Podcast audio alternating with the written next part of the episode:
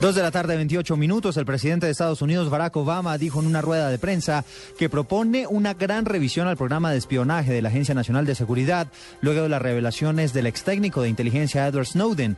Además, confía en que las relaciones con Rusia mejoren pronto, luego de decir que el presidente ruso, Vladimir Putin, utiliza tácticas propias de la Guerra Fría. El exsecretario de Salud, Héctor Zambrano, reconoció que cometió un error y se mostró dispuesto a colaborar con la justicia. El exfuncionario entregó estas declaraciones luego de una diligencia judicial en la Fiscalía en medio de las investigaciones que se adelantan en su contra por la, su presunta participación en el carrusel de la contratación de Bogotá. El Banco de la República estima que la inflación puede seguir creciendo durante los próximos meses.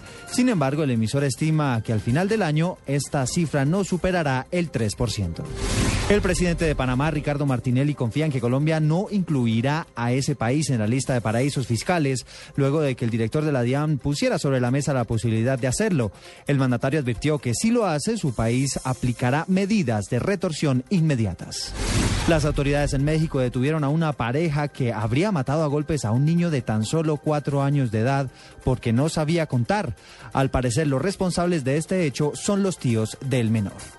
Dos de la tarde y 30 minutos los dejo en compañía del Blog Deportivo.